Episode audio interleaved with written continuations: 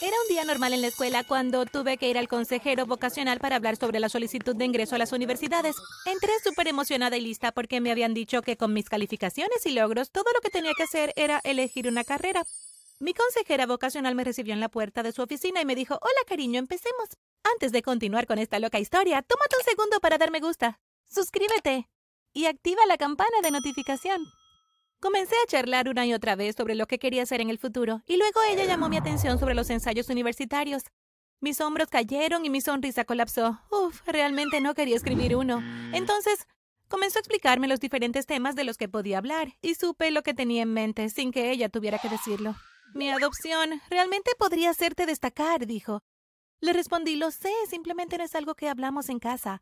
Esa interacción me recordó a cuando era niña y nadie creía que estuviera relacionada con mis hermanos. En las fiestas de cumpleaños siempre me preguntaban, ¿dónde está tu mami? cuando ella estaba junto a mí. Mi adopción nunca fue un secreto porque era obvio, me veía completamente diferente a mi familia. Cuando llegué a casa lo mencioné durante la cena. Mis padres se ahogaron visiblemente con la comida. ¿No fue raro eso? Quiero decir, es obvio para todos nosotros. ¿Por qué es tabú? No quería que se sintieran incómodos, así que cambié de tema. Ahora no imaginen que la conversación fue animada. No era así en mi casa. Incluso cuando era niña siempre estaba corriendo y tratando de vivir al máximo, mientras que mi familia siempre fue dócil y mis hermanos preferían caminar.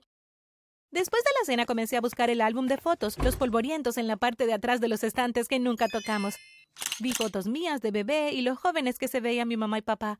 Empecé a buscar en los armarios y cajones tratando de encontrar mis papeles de adopción o mi certificado de nacimiento. Cada vez que pensaba que finalmente estaba sacando el archivo que estaba buscando, no era así. Estaba revisando los papeles de mis hermanos que mis organizados padres guardaban en la misma carpeta, pero faltaban los míos. ¿No fue extraño?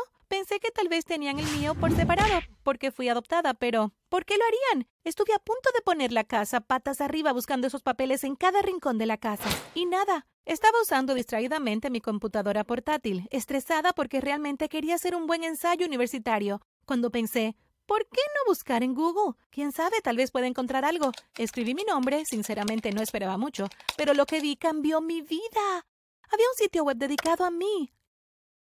Yo, Pensé, ¿por qué alguien haría un sitio web para mí? Tenía mi nombre completo, mi cumpleaños e incluso el hospital en el que nací. Tenía que ser yo. No había forma de que alguien exactamente como yo naciera en el mismo hospital con el mismo nombre. Mis ojos se abrieron mientras leí el texto. Yo estaba muerta. ¿Cómo era posible? Estaba muy viva sentada allí leyendo sobre mi muerte. Allí había fotos de mi familia, mi familia biológica. Todos se parecían a mí de una u otra forma. Algunos tenían mi misma nariz y otros mi color y formas de ojos exactos. Pero me dieron en adopción. ¿Por qué pensaron que estaba muerta? Mi cabeza daba vueltas. Me sentí mareada. Pasaron los días y me encontré mirando a esa familia todo el tiempo. Descargué la foto de ellos en mi teléfono y la miraba, preguntándome si también son como yo en personalidad. Mi hermana pequeña casi me atrapa mirando a este grupo aparentemente aleatorio de personas, pero rápidamente apagué el teléfono. Incluso en mis sueños vi a estas personas. Soñé que volvía a casa de la escuela, pero que cuando abrí la puerta estaba en un ambiente cálido y ruidoso lleno de charlas animadas, y que encontraba a mi familia biológica en la cocina preparando la cena juntos, como yo. Siempre he querido hacer eso con mi familia. Cuando desperté de ese sueño, corrí a la habitación de mis padres y los encontré viendo una película juntos.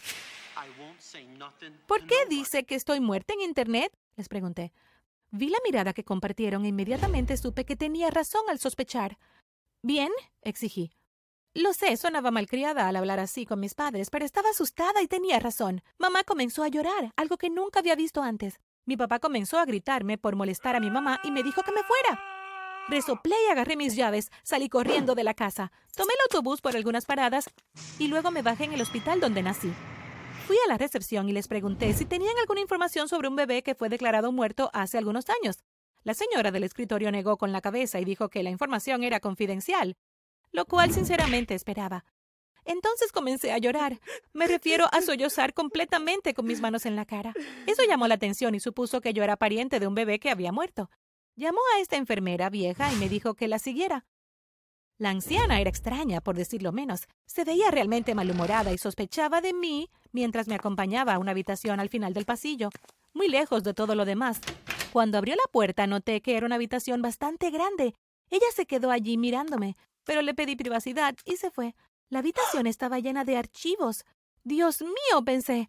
Todos llevaban años y estaban repletos de expedientes, cada uno con un certificado de defunción de un bebé. Tenía la sensación de que había demasiados para ser normales. El archivo más reciente era del día anterior. Allí había una dirección y aunque me sentí irrespetuosa le tomé una foto. También encontré mi propio archivo y tomé fotos de eso, pero me sentí bien haciéndolo porque era mío. Fui a la casa de la pareja más reciente. No sé qué me pasó, pero tan pronto como la puerta se abrió, una mujer de aspecto cansado se paró frente a mí y le conté todo.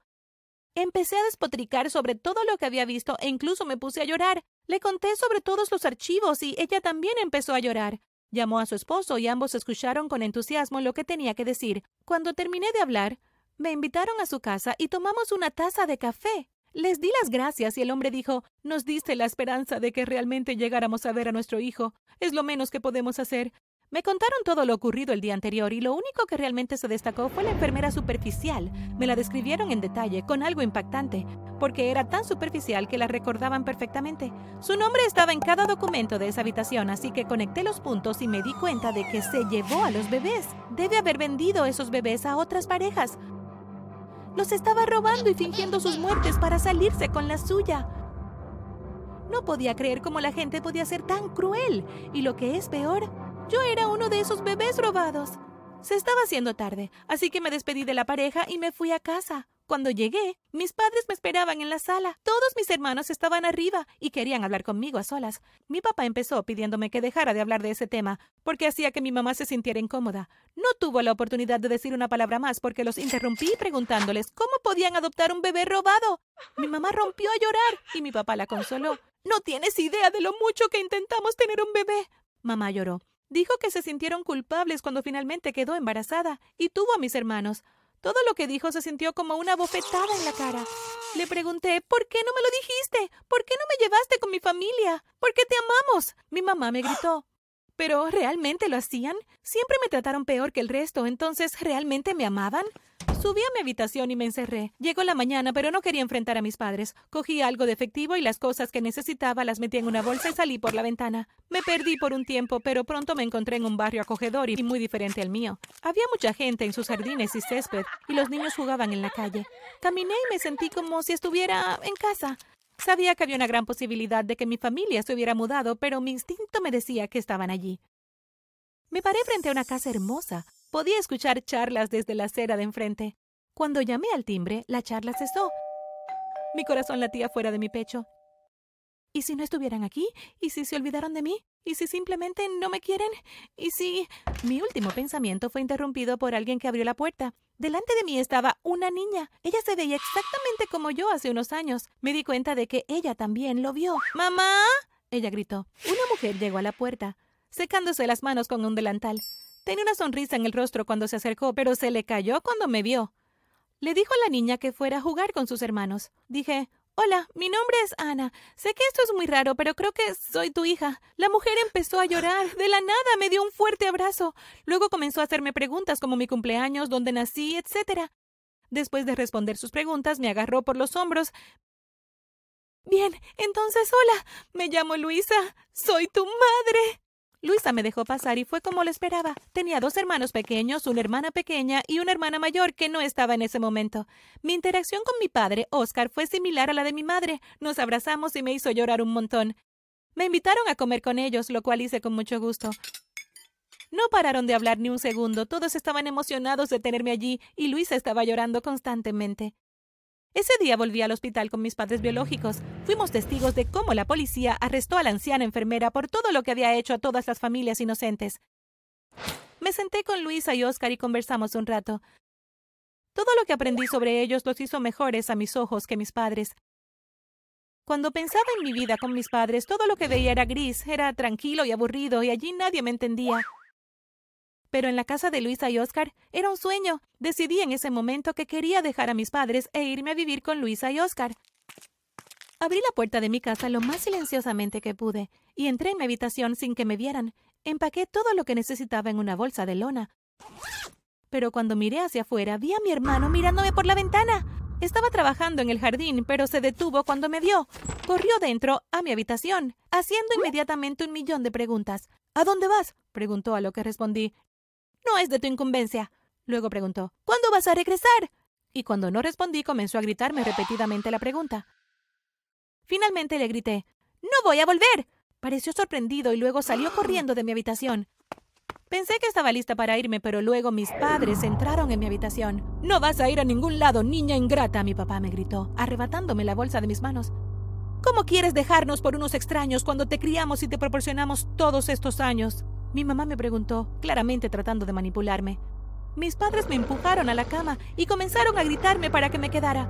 Mientras más pasaba el tiempo, más me desesperaba, pero Luisa y Oscar irrumpieron por la puerta. Mis padres los atacaron, pero Luisa y Oscar eran más fuertes que ellos dos. ¡Sube al auto! ¡Ve! Oscar dijo, mientras retenía a mi papá. Me encerré en el auto abriendo las puertas solo cuando vi a Luisa y Oscar corriendo hacia mí. Todos estábamos tan conmocionados por lo que sucedió Luisa y Oscar estaban conversando sobre si mis padres eran peligrosos para mis hermanos en la parte delantera del auto, pero yo solo estaba pensando en cómo iba a escribir el mejor ensayo universitario.